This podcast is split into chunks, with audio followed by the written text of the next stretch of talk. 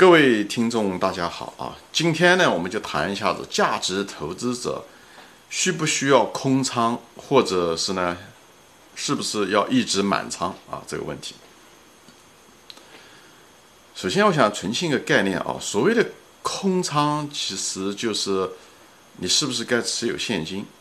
你是不是觉得持有现金比持有股票？收益更大，或者是风险更小，对吧？现金和股票只是资产财富的两种形式，你只是在比较这两种财富形式，谁会给你更大的收益，对吧？是这个意思。那么满仓呢？正好反过来，你认为持有股票给你的收益，在未来会比？持有现金给你的收益更高，风险更小，对吧？就这个意思。另外呢，就是说，在买入股票的时候，比方说说，你如果没有现金，对吧？你如果一直满仓，那么在安全边际出现的时候，呃，你可能就没有机会买入这个。就是虽然机会出现了，但你却没有这个能力，嗯，来兑现这个机会。这也存存在着这样的问题，嗯，比方是现金吧，现金可能就是说，它有它的风险是什么？它的风险就是有可能每年有百分之三啊，或者百分之几的这个通货膨胀或者是贬值的压力，对吧？那么股票的风险可能会更大一些，就是也许呃很小，嗯，比方是在牛市中啊，大家都高估的时候，风险就可能很比较大，对吧？取决于。市场啊，股票市场，嗯，最主要的是在仓位上面的人的心理啊，会产生一些问题，所以这是我们投资者需要做一些心理预防的，就像预防传染病，呃和疾病一样的，就是在空仓的时候呢，你如果是仓位在空仓的时候，你会有一种踏空的那种恐惧啊，你你因为你担心股票跑上去了，你没买，你都是空仓，你有一种踏空的恐惧。啊，呃，这这也是一种对风险的一种恐惧。另外，满仓呢，那就是你反过来，你担心下跌，你你又是满仓的，所以呢，仓位大一跌一点点，你就可能亏很多钱。所以你有一种担心下跌的恐惧，这种恐惧都是可能跟未来都没关系，就是因为你的仓位本身的这两种空仓和满仓的极端仓位，造成你心理上。会产生一些问题，这是我们需要啊防止的、预防的啊。那么讲完了这东西以后，我现在就是说一个概念，就是什么呢？我的对他的态度是什么呢？你应该忘掉所谓的空仓或者满仓这种人为的概念，因为在真正的作为一个价值投资者，空仓和满仓啊，实际上是一种自然产生的一个结果。比方说啊。你对每某一只具体的一只股票，对不对？那你买入的时候，你该不该买入？你一看它有没有安全边际，对不对？你有安全边际，你那时候就买入，对不对？以后将来那个股票涨太高了，对不对？你觉得不安全了，那你就把它卖掉，对不对？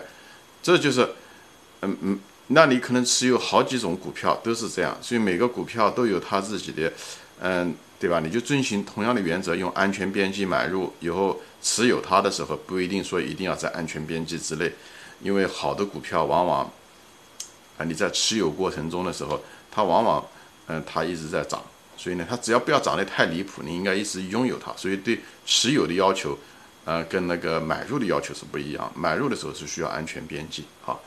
呃，但持有的时候，它只要不，你都可以一直拥有，因为好的公司你也很难得有机会买进去，买进去就不要随随便便的放弃掉，因为你放弃掉的话，就有一种巨大的踏空风险，这个是也是很危险的啊。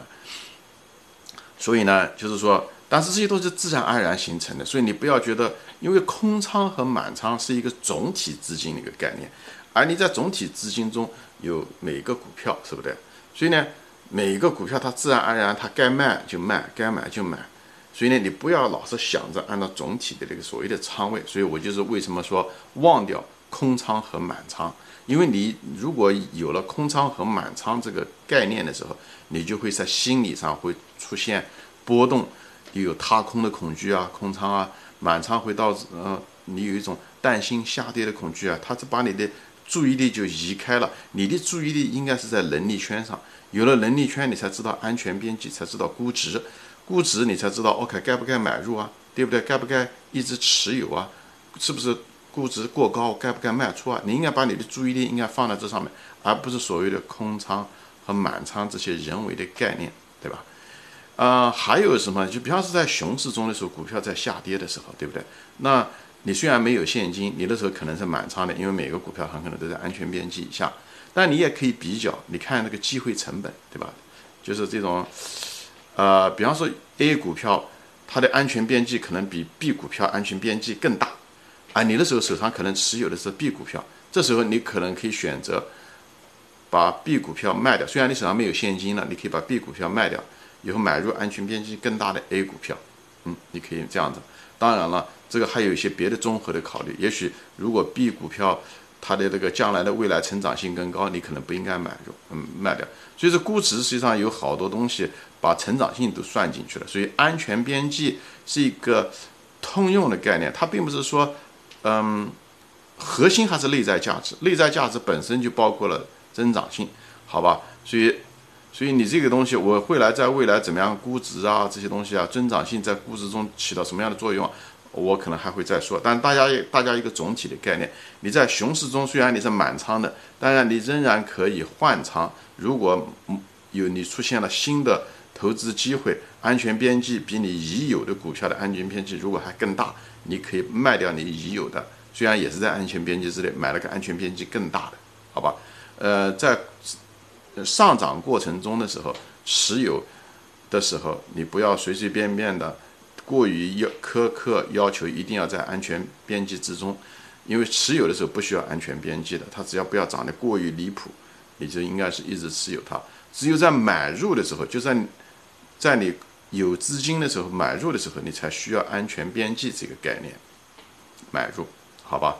呃，今天就说到这里，就总结一下，就是首先尽量避免有空仓和满仓这种人为的概念，这样可以避免一些踏空的陷阱和下跌的恐惧。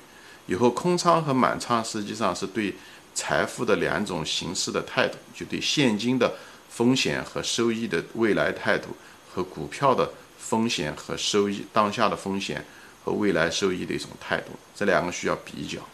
好吧，嗯，今天就说到这里，谢谢大家收看，再见。